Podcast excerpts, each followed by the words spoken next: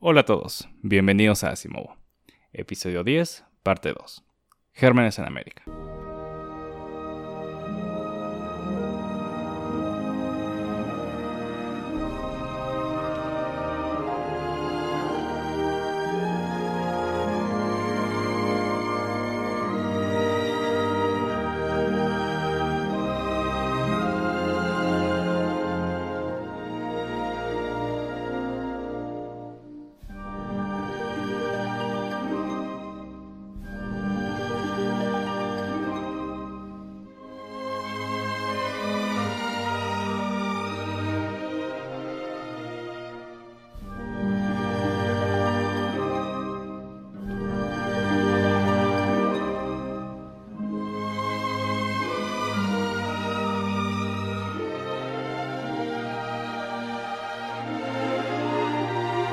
Si vienen directamente del episodio pasado, eh, hola, gracias por escucharnos tanto. Y si no, voy a hacer un pequeño recuento de qué se trató. Básicamente, traté de explicar por qué la idea de que en América no había enfermedades epidémicas como las había en Europa y eso provocó que se decimaran las poblaciones una vez que hubo contacto entre los dos pueblos. Eh, para esto utilicé como ejemplo el capítulo 11 de Armas, Gérmenes y Acero y expliqué más o menos por qué no funciona. Ahora, Armas, Gérmenes y Acero no es el, origen de esta, de esta forma de pensar. Así que vamos a hablar de un poco de la historia de, de esto y además vamos a explicar cómo desde siempre ha sido una concepción errada. En este caso, eh, voy a usar mucho el, libro eh, Beyond Germs, Native the Population in North America. Básicamente es más allá de los gérmenes, eh, por qué ocurrió el despoblamiento nativo en América del Norte.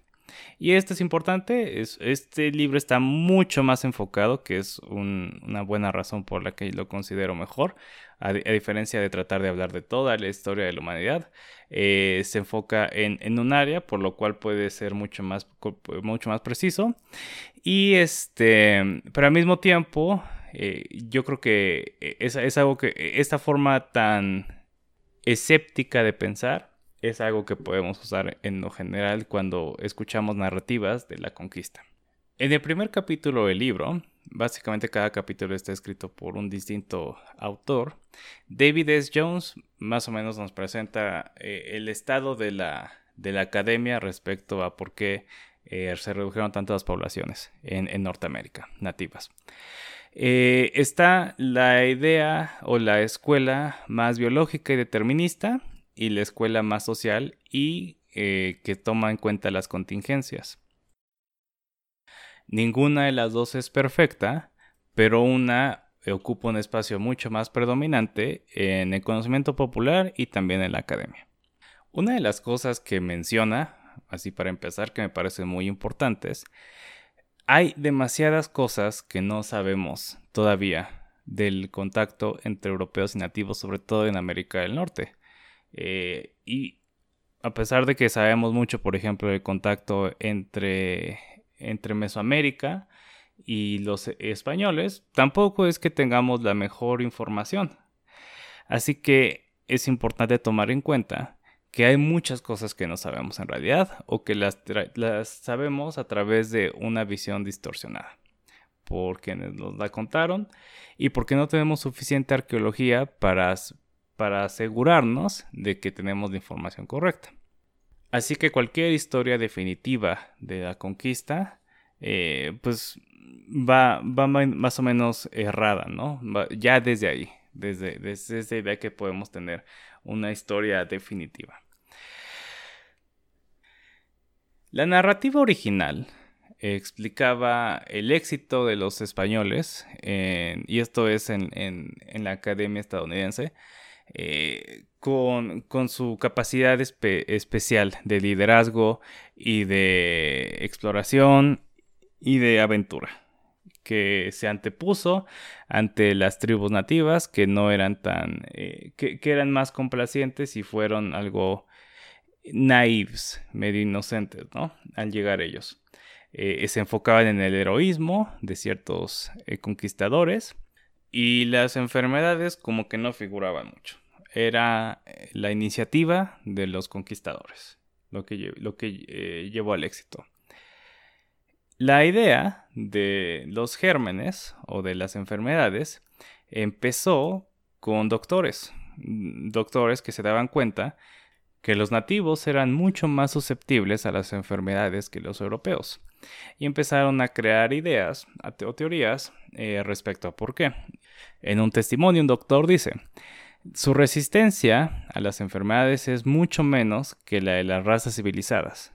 He visto evidencia de esto en sus camas, viéndolos perecer y morir de enfermedades que yo estaba seguro, que yo estoy seguro, cualquier hombre blanco fácilmente habría desechado.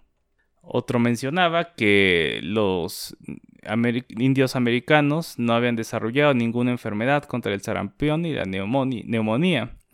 Otro decía que eran particularmente susceptibles a la tuberculosis. En 1920 los nativos fueron descritos como particularmente, o más bien como casi vírgenes eh, respecto a lo que concierne a la tuberculosis. Esto no solo sucedió en América, en Estados Unidos, también en Sudáfrica. Eh, las autoridades pensaban que los africanos nativos eran vírgenes a ciertas enfermedades. Y pues justamente, en parte por esto, en la mitad del siglo pasado es que empieza a cambiar el enfoque a la de la superioridad de la cultura europea a la inferioridad indígena a las enfermedades. Y aquí es donde empieza el mito de que no había ninguna inmunidad eh, en América, mientras que en Europa sí. ¿Por qué? Porque en Europa había habido una era dorada de patógenos que provocó que algunos europeos eh, tuvieran, adquirieran inmunidad, que los indios no. Ahora, eh, Jones aquí hace una observación súper importante. Los nativos americanos tienen sistemas inmunes así como los europeos. O sea, incluso si no habían sido expuestos a las enfermedades, en, el, en la genética de todos los humanos está cómo eh, enfrentarse a, a, las enfermedades. O sea, no, no, todos los encuentros con enfermedades son mortales, ¿no? Eh, hay, hay recuperaciones. Y eso es algo que nunca se, o sea, e, es, es algo que nunca se toma en cuenta. Imagínense que fueran así de letales todas las enfermedades que, que obtenemos por zoonosis, ¿no? La pandemia habría sido una sentencia de muerte, ¿no? Claro que cuando alguien recibe ciertas cierta enfermedad, tiene cierta posibilidad de sobrevivirlas gracias a su propio sistema inmune, independientemente de en qué cultura, a qué cultura pertenezca. Y, y hubo también eh, doctores que sabían desde el principio que esta idea de que hay poblaciones vírgenes a enfermedades era, eh, para algunos era ridícula. Desde los 20 había refutaciones a, las ideas, a estas ideas. En el servicio médico para indios, eh, muchos doctores mm, se se enfocaron mucho más en la prevalencia de la tuberculosis como resultado de la pobreza y de la depravación socioeconómica que tenían estas poblaciones. Además de que hay otras evidencias otras formas de pensar. Por ejemplo, eh, la mortalidad no era generalizada. Esta mortalidad de casi el 95% se toma de la, de la mortalidad por las epidemias en los primeros 100 años de colonización en México. Sin embargo, los números no son los mismos para todas las, eh, todas las tribus, por ejemplo, o bueno, todos los pueblos originarios, tribus probablemente no es el término correcto, en lo que ahora es Estados Unidos. Eh, los Hopis, por ejemplo, tuvieron peor, eh, peores números o, fueron más susceptibles a enfermedades que los navajos o los samoanos eh, contra los hawaianos, a pesar de que todos ellos en principio tendrían que ser vírgenes. Entonces no puede ser la única explicación que sean vírgenes respecto a otras enfermedades. Y a pesar de, de lo problemática que es esta narrativa, se, esta misma se encuentra en buenos trabajos. Por ejemplo, en el muy buen libro, The Early History of Greater Mexico, eh, tenemos este error. ¿no? Eh, se habla de que en el periodo antes de que los europeos, llegaban, llegaran, eh, lo que hoy en día es México tiene una población que está en los millones. ¿no? Este, y la población nativa decreció, se redujo estrepitosamente. Esto gracias a las enfermedades. Y, aquí se me hace muy interesante que en, el libro, eh, este libro que a mí me parece bastante bueno, hay, creo que está al revés la cosa. Es que explica cómo las epidemias rompieron eh, la, la, sociedad. Por decir, en, inglés se dice social fabric, ¿no? O sea, rompieron los lazos este, sociales que había eh, antes, de, antes de los europeos. Porque la, ¿qué, pasa con las enfermedades? Eh, matan a las poblaciones adultas que son productivas. Entonces la producción de alimentos este, se, detiene. Eh, gracias a esto, pues la, la, gente come menos y tiene sistemas inmunes más sensibles, etcétera, etcétera. E incluso llega este punto medio esotérico en el que dice que e, el, choque cultural fue tan grande y el estrés tanto que la, que, la población e, era más susceptible a, tener enfermedades. Como hoy en día sabemos que al estar estresado puedes recibir más enfermedades. Pero parece que esa es al revés la historia. Al contrario. Estos, e, esta rotura entre los lazos sociales permite que las, eh, las sociedades sean más susceptibles a, enfermarse. No, no es al revés. ¿no? ¿no? es que las enfermedades fueron tan letales que se rompe la, los esquemas sociales, sino que al revés. Sin el, este, el choque es lo que hace que, queden más susceptibles a, las pandemias. Y de hecho, e, este, esta es una de las cosas más interesantes que encontré. El, la, la, pandemia más grande, porque hubo, o sea, de, en, los primeros 100 años, hubo, estuvo la pandemia de 1520, en donde mueren como 8 millones de personas.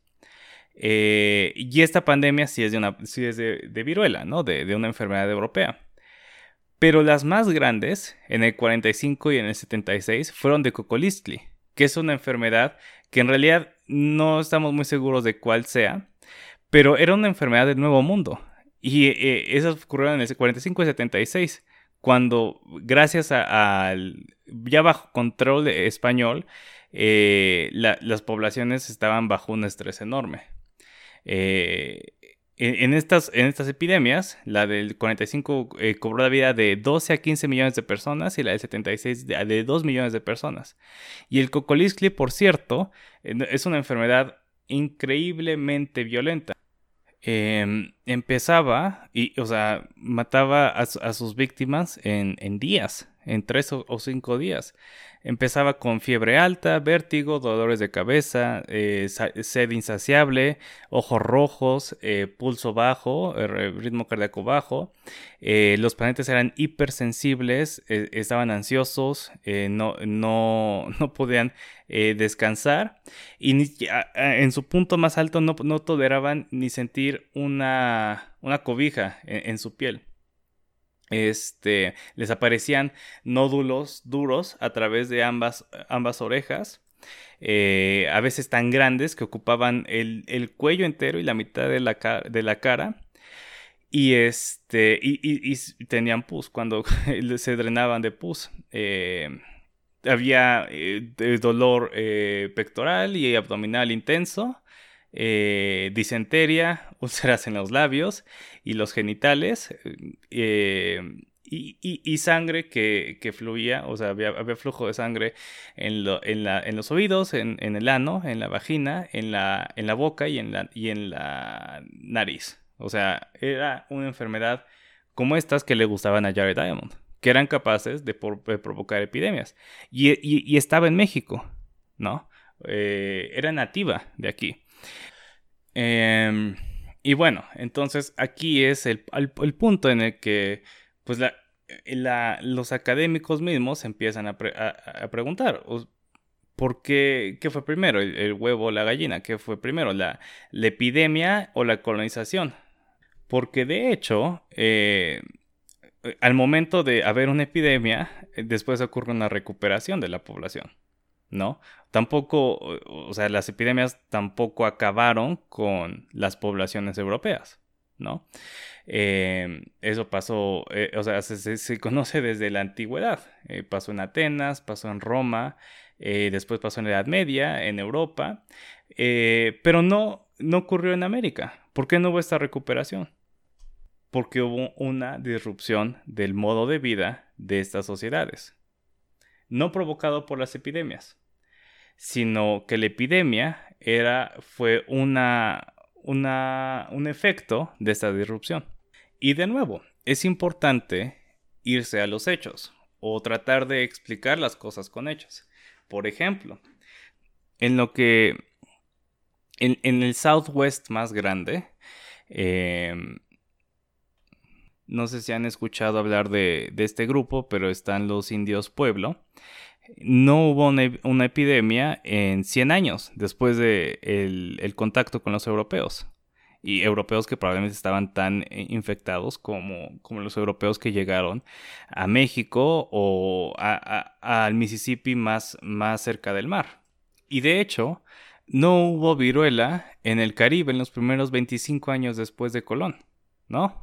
Entonces, eh, también esta idea de que llegan, los europeos y con ellos enfermedades que van a devastar casi casi al mismo tiempo que llegan los europeos, pues no tampoco lo sostiene eh, el récord histórico. A pesar de que los europeos habían llegado a California en el siglo XVIII, no fue hasta 1806 y 1833 que hubo epidemias devastadoras en esas poblaciones. Otro ejemplo, pero de nuevo, nos tenemos que acercar mucho más para poder encontrar eh, estos contraejemplos. Porque si nos vamos a la historia muy general, podemos hacer una narrativa muy convincente que se va a sostener precisamente por nuestra ignorancia de lo que está pasando a nivel más cercano. También en la historia hay casos en donde hubo una epidemia que no fue devastadora en este los Yavapai, eh, que es una, de nuevo estamos hablando de Norteamérica, tuvieron una, un encuentro con enfermedades del cual se recuperaron, más que los quechas, por ejemplo, que, que estaban mucho más colonizados, que, que, estaban mucho más controlados por europeos.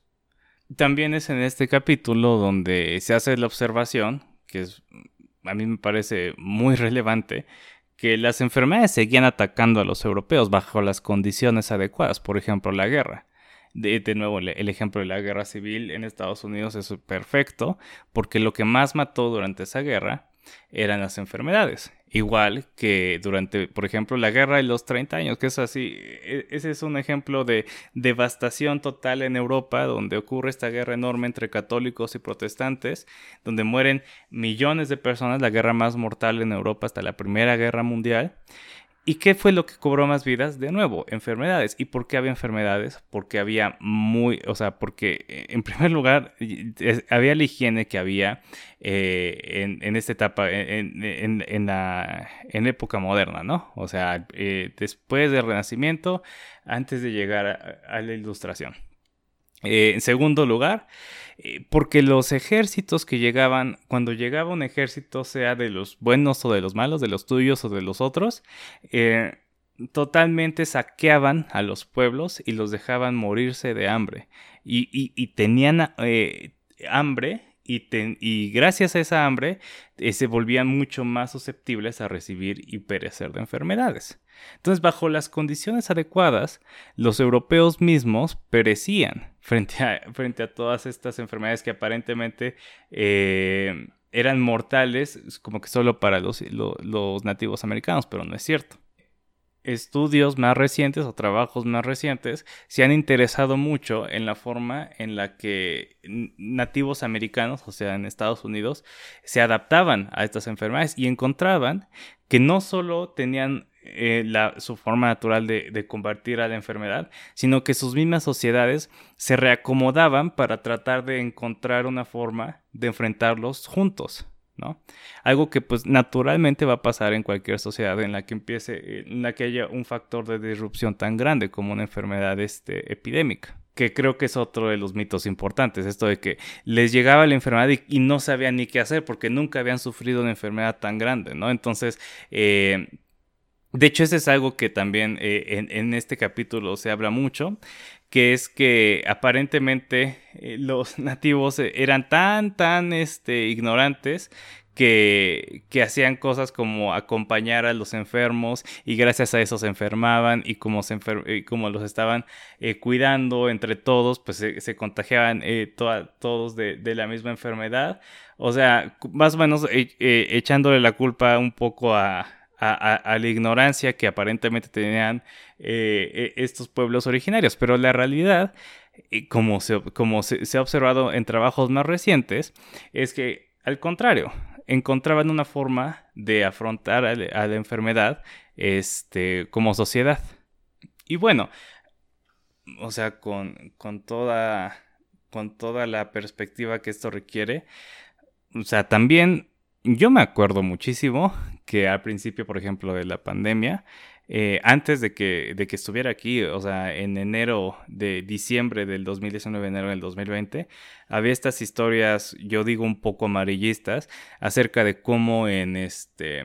En, en, China estaban cerrando los hospitales y no podías ir a, a, visitar a tus enfermos de cáncer, este, porque, porque la, el gobierno estaba prohibiendo la entrada a los hospitales y, estaba, eh, me acuerdo mucho de este, este artículo, bueno, esta, esta nota de, Washington Post, está escrita con esta, eh, de esta manera medio tendenciosa como diciendo que qué brutal la forma de control chino, pero eso es exactamente lo que se espera hacer, ¿no? Lo que, o, lo que tendrías que hacer en una situación como la de la pandemia. Y aún así, eh, obviamente el, primer impulso que tendrías eh, es mucho más de, querer estar con, con, tus, eh, con tus parientes o con, tu, con, la gente cercana a ti, ¿no? O sea, no, es así como algo particularmente indígena esta idea de, de querer estar cerca de quienes lo necesitan,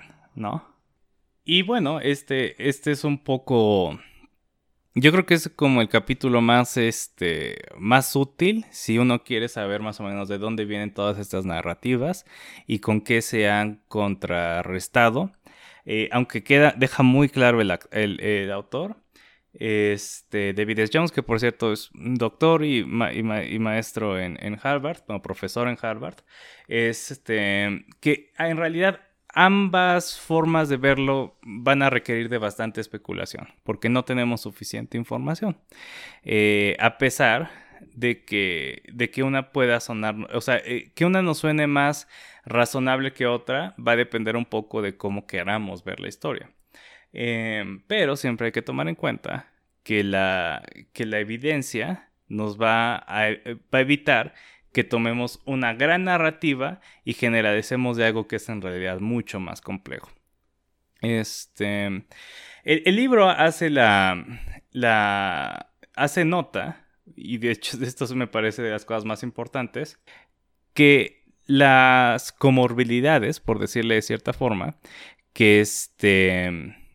Que, que, hacían que las poblaciones indígenas fueran tan susceptibles eh, e, estaba el trabajo forzado, eh, la explotación eh, tan grande que, sufrían los indígenas. En parte por eso empiezan las rutas de, esclavos, el, Atlantic Slave Trade, porque se, mermaron tanto las poblaciones indígenas que el trabajo no lo podían hacer ellos. Este, la destrucción de los recursos, eh, de sus medios de producción, la violencia, la esclavitud, eh, la falta de comprensión entre, entre europeos y, nativos. y algo en lo que me voy a enfocar ahorita, que es la eliminación de la identidad de estos pueblos por varias formas. Por el sistema de castas, lo que se llama genocidio cultural, etcétera, etcétera. solo quiero este, dejar otra cosa en claro, que, es que, de nuevo, antes de pasar a lo del sistema de castas, hablar de la colonización en América es hablar de muchos pueblos distintos, ¿no? Entonces, eh, por lo general, yo creo que toma mucha, eh, mucha importancia lo que pasó en Mesoamérica y lo que pasó en, eh, en, el Imperio Inca. Sin embargo, hay que tomar en cuenta que no es este, la misma historia para todo el continente. ¿Y por qué digo esto? Porque mucho de lo que entendemos como conquista se aplica muy liberalmente a, otros lugares, a pesar de que es algo como particular de Mesoamérica. Por ejemplo, y los, yo creo que las dos cosas más importantes son la estimación de cuánta gente había, eh, que, que, parece estar muy, muy inflada. O sea, estos números de que había 100 millones de personas en todo el continente, puede que esté muy equivocada. al mismo tiempo que, o sea, si tomamos en cuenta cuánta gente sobrevivió, por decir de cierta forma, el primer siglo de conquista y cuánta gente había antes.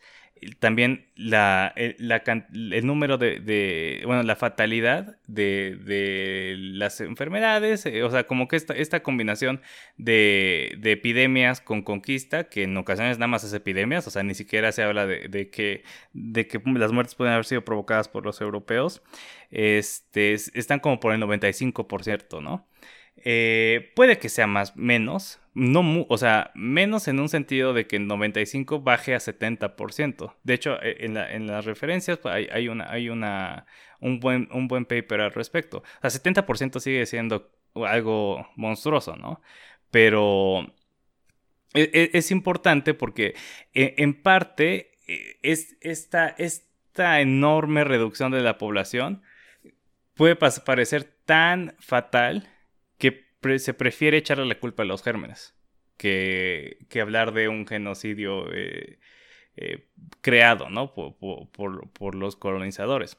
Entonces, e, eso, eso es algo importante que tomar en cuenta. Probablemente no todo el continente estaba igual de poblado que Mesoamérica o que el imperio inca. Este, eso por un lado, y de nuevo, la fatalidad sí fue así de grande en Mesoamérica, parece que sí fue así de grande en Mesoamérica, pero no necesariamente en todo, en todo el continente. Este, y ya, eh, bueno, antes de pasar a lo, de la a lo de la identidad eh, indígena. Eh, hoy en día tenemos un término para todo eso que se llama violencia estructural, que básicamente es la forma en la que está estructurada la sociedad hace que ciertos grupos poblacionales sean particularmente eh, susceptibles a, ciertas enfermedades, ¿no? Por, pobreza, por, porque está explotada, etcétera, etcétera. Ahora, el capítulo 5 se llama Identity, Erasure and Demographic Impacts of the Spanish Caste System on the Indigenous Populations of Mexico. Eh, de Gerardo Gutiérrez. Y básicamente aquí el tema es también esta, esta, esta reducción. En la población tiene que ver con que mucha de la población eh, tiene eh, interés en no identificarse como indígena. Este, él, empieza describiendo el sistema de casta español como una combinación entre ideología y práctica que hace una jerarquía de gente y la categoriza por una ficción, que es la pureza de sangre. Y esta está definida por genealogía, por religión, por clase y por ocupación. Em, las uniones, tanto maritales como aquellas que no eran, en, la América española, empezaron a, bueno, formaron una población mixta, eh, que buscaba, o bueno, que necesitaba ser controlada y monitoreada de cierta forma eh, por la clase, la, clase gobernante en, España. Y la forma en la que se hacían estas distinciones eran por expresiones fenotípicas, el color de piel, la estructura facial, la, textura del cabello. Y este, estas construcciones sociales también crearon una exclusión importantísima. Eh, a pesar de que se abolió el sistema de castas con la independencia, la, ideología es muy, muy eh, fuerte, muy persistente. Y se mantiene, en realidad sabemos que se mantiene, pero sobre todo, eh, o sea, justo, no, no por abolirla, justo después la gente va a dejar de seguirla. Y, y, así como es, este, así como hay consecuencias de ellas hoy en día, obviamente las hubo en el temprano México independiente. Entonces, identifica dos formas en las que ocurre esta despoblación, ¿no? La primera es que gracias a estas expresiones fenotípicas o eh, a la forma en la que se, se, reacciona ante estas expresiones fenotípicas, ocurre un proceso de discriminación legal, ¿no? Porque el sistema de castas era la ley y, tenía que ver con pues, cómo se veía la gente. Y esta discriminación legal eh, mantenía a los pueblos indígenas en un estado estructural de pobreza, eh, afectaba su estatus socioeconómico y por lo tanto su bienestar y salud. Además, eh, por la mezcla entre, entre nativos, entre pueblos indígenas y europeos, el proceso de asimilación también elimina las identidades indígenas, ¿no? Porque es favorable estar del otro lado, del lado europeo. Entonces, el, este decrecimiento en la población es en, parte aparente, porque vaya que sí hay gente de, ascendencia indígena, pero no se considera a sí misma este, como indígena y la proporción de población indígena se reduce drásticamente. Eh, ¿Cómo funcionaba este sistema de castas? Y pues funcionaba como uno se lo espera. Em, la idea era que la, virtud o la villanía de una persona em, er, y los rasgos fenotípicos eran pasados a través de la sangre, de padres a hijos. Y en la jerarquía más alta, en la casta, estaban los eh, descendientes directos de los ibéricos que pelearon en la reconquista y cuya sangre no estaba eh, manchada por judíos o por musulmanes o por gente común. Obviamente este era un grupo reducido, ¿no? Ibérico, o sea, descendientes de ibéricos eh, nobles que pelearon en la reconquista que eran eh, llamados hijos de alguien, hijos de algos. O sea, que eran, venían de algo, ¿no? Llegando a América, inmediatamente todos los españoles eh, dicen que o reclaman su hidalguía y, y se consideran a sí mismos puros de sangre, a pesar de cuál fuera su estatus en España, que esto es así algo súper importante, ¿no? O sea, para, para que empecemos a ver la flexibilidad de estos términos, este, pues uno puede inventarse hidalguía de la nada. y, se lo puede hacer con, mucha facilidad porque llega a un lugar en donde hay todo otro grupo eh, que puede considerarse como otro, ¿no? Que son los indios. O sea, si, si en, en, en España lo que te distinguía, lo que te daba hidalguía, era tener este, eh, este bagaje de, ser eh, heredero de, de, lo, más puro, de los nobles, lo que te lo va a dar en América es no ser indio. Ahora, como los indios fueron evangelizados, o podían ser evangelizados, y no tenían sangre africana o musulmana, entonces eran como susceptibles, de cierta manera, a convertirse en sangre pura o por lo menos en purificar su sangre. Y entonces, después de tres matrimonios consecutivos con españoles, esta gente, los descendientes, se iban a convertir en, sangres puras. Y entonces esto ya crea como un mecanismo para subir o bajar a tu familia en el estatus social. Em, e, es más o menos estático, porque pues obviamente a los españoles les conviene casarse con españoles y pues hace muy, eh, deja muy pocas oportunidades para los indígenas. Sin embargo, sí hay posibilidad de, que los indígenas lleguen a, considerarse europeos.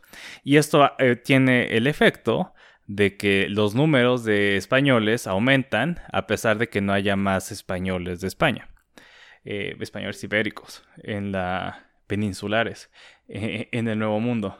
Con la introducción de africanos negros en, como, como mano de obra esclava, no necesariamente eran todos negros, pero también había este, africanos es de, de, África eh, del Norte.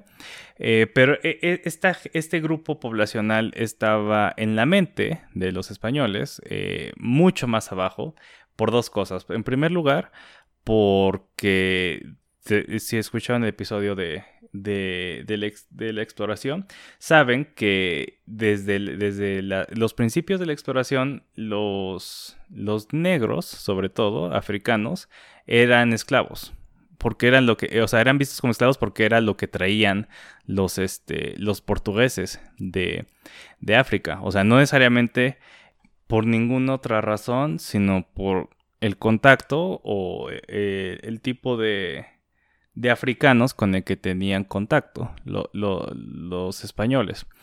Y por otro lado, porque pues en el norte de África hubo eh, todavía hubo muchas este muchos enfrentamientos no entre entre el norte de África islámico y la península cristiana entonces, eh, en, el, sistema de castas estaban muy abajo y así como casarse con un español eh, permitía subir y de hecho te daba muy buena oportunidad de subir porque ya una vez que, fueras castizo, solo que, era esta mezcla entre, entre mestizo y español, por ejemplo, o sea, estás como a un paso, ¿no? Ya de alcanzar la, cumbre de, del, este, del sistema de castas.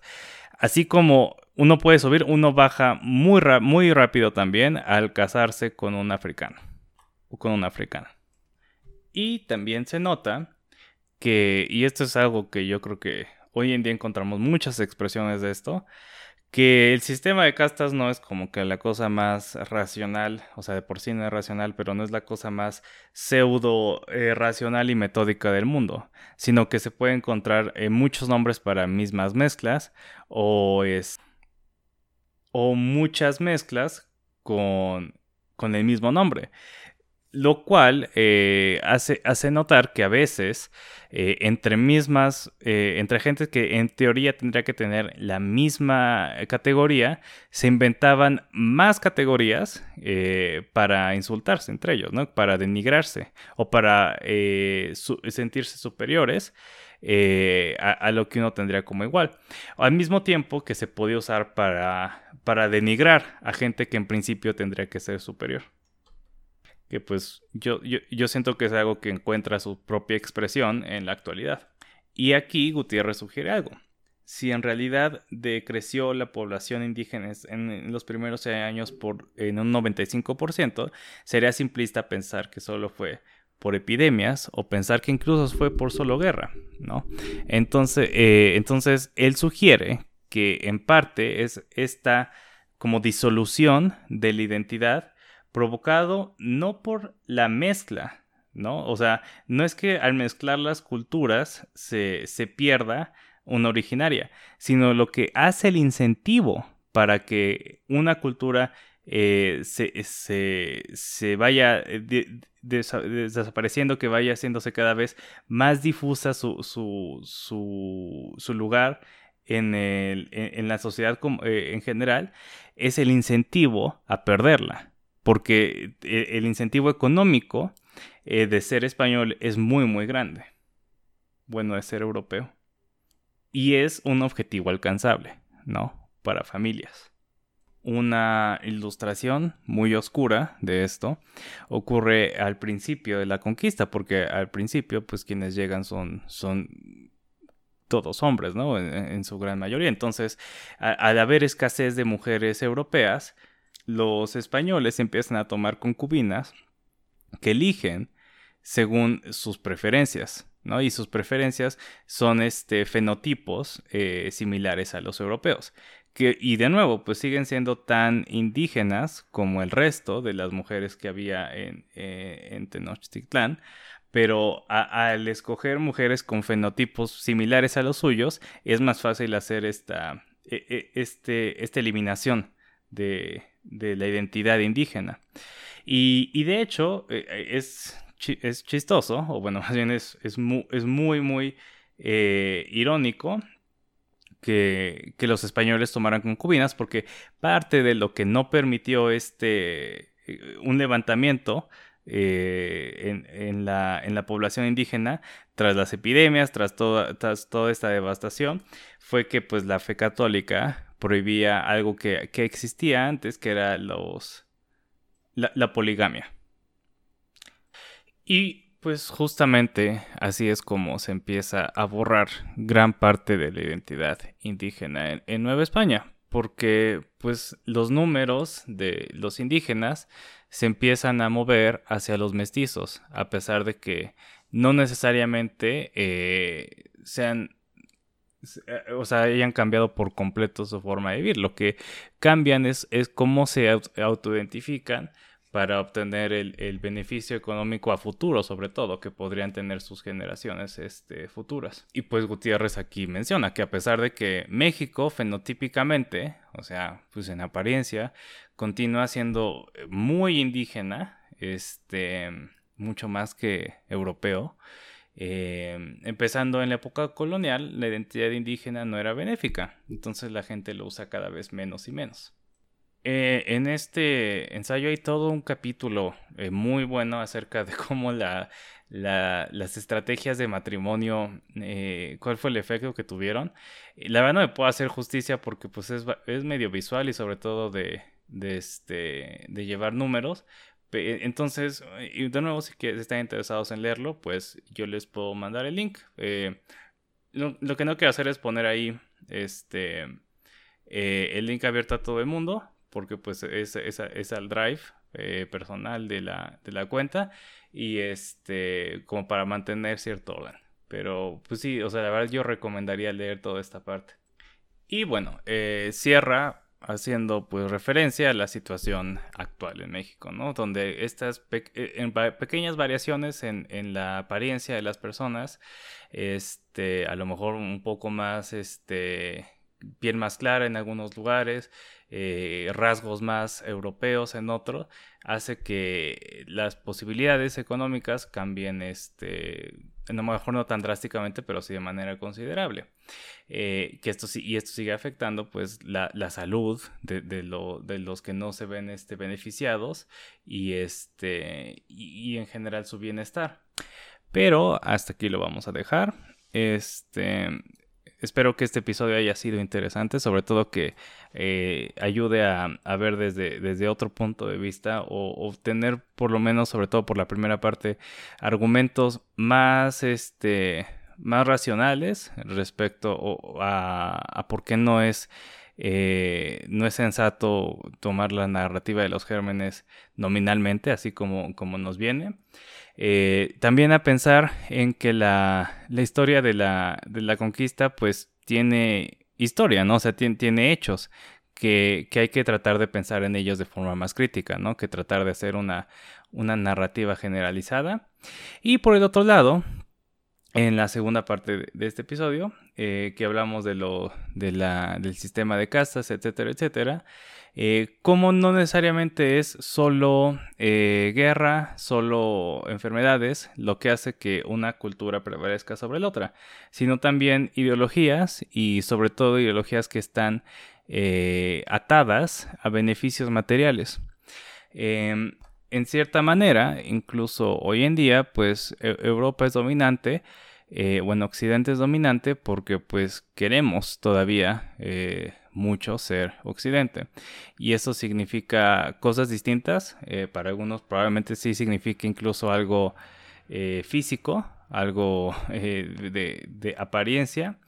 Y para otros tal vez una forma de pensar o de actuar que no necesariamente es única de Europa o necesariamente buena por, por, ser occidental, pero nuestro bienestar económico depende de que, de que estemos tratando de alcanzarlo, ¿no? Entonces, el, el episodio va más o menos por ahí. Y así también como los españoles que no eran hidalgos eh, llegaron a América y se declararon hidalgos nada más por ser este por, ser españoles y no indios, hay que tomar en cuenta que como que eh, toda esta gran eh, gran cultura europea o, grandes avances europeos, pues le corresponde al que los reclama. Y pues la, la población europea, fenotípicamente europea, los puede reclamar como que con cierta más eh, autoridad, pero pues siguen siendo tan, tan escasos los hidalgos como lo eran al principio de la conquista. O sea, en realidad los, los europeos que, que admiramos por, por sus avances este, científicos o culturales, lo que sea, eh, no son la totalidad de, ese, de, esa población. Y este. Y uno mismo puede reclamar ese, esa herencia, así como me parece importante que, que tomemos en cuenta la otra. Y, sobre todo, yo, yo creo que es a veces un poco injusto tratar de, de poner en el individuo el peso de, eh, de toda la de toda la desigualdad y la violencia sistémica que, representó la colonización. No creo que, o sea, me parece un poco salvaje incluso eh, tratar de, llamar a la población a que adopte una identidad que aprendió toda su vida a, rechazar. Em, pero sí, bien que podemos ser conscientes que el valor que tiene es una ficción. Este. Que y depende de, cómo lo, toma cada uno. Porque como lo conocemos, es una justificación para mantener el, el control económico sobre una colonia, básicamente. No por nada ese es el sentimiento de la nación que más resuena. Y que más tenemos en cuenta todo el tiempo. El 15, que la esclavitud se proscriba para siempre. Y lo mismo la distinción de castas, quedando todos iguales y solo distinguirá a un americano de otro el vicio y la virtud. Una meta bastante noble, de la cual nos quedamos bastante cortos en nuestra historia. Así que este fue nuestro bastante extenso segundo episodio acerca de por qué Occidente es dominante el episodio que viene probablemente va a ser el segundo corto, como el de Baber. Eh, vamos a hablar acerca de qué, qué onda con el progreso, por qué, por qué emana de, Europa por tanto tiempo, este, y por qué no, en realidad. Em, también va a ser otro episodio así de, de cuestionarnos narrativas. Sin embargo, el que sigue después de eso va a ser regresar a tratar de dar una explicación, ¿no? Ya, ya vimos, eh, ya tuvimos dos episodios como de, de, escepticismo y después ya vamos a tener otra gran narrativa, pero está mucho más sustentada y va a estar basada en el libro Escape from Rome de Walter Scheidel. Eh, creo que este está traducido y sí lo pueden encontrar como Escape de Roma. Y otro libro que se llama The Verge, que es muy reciente, salió creo que apenas en septiembre o agosto, entonces pues solo está la versión en inglés. Em, pero bueno, e, eso, eso es todo, gracias por escuchar. De nuevo, las vías de contacto están abiertas y en caso de que alguien esté interesado, de nuevo, eh, todo el libro de Beyond Germs eh, está en, la carpeta de Drive. se eh, puede eh, se puede comunicar a través del correo. De nuevo, gmail.com y otra a través de las redes sociales. También ahí, ahí contestaré, pero es más, más rápido a través de correo. Gracias por escuchar y hasta la próxima.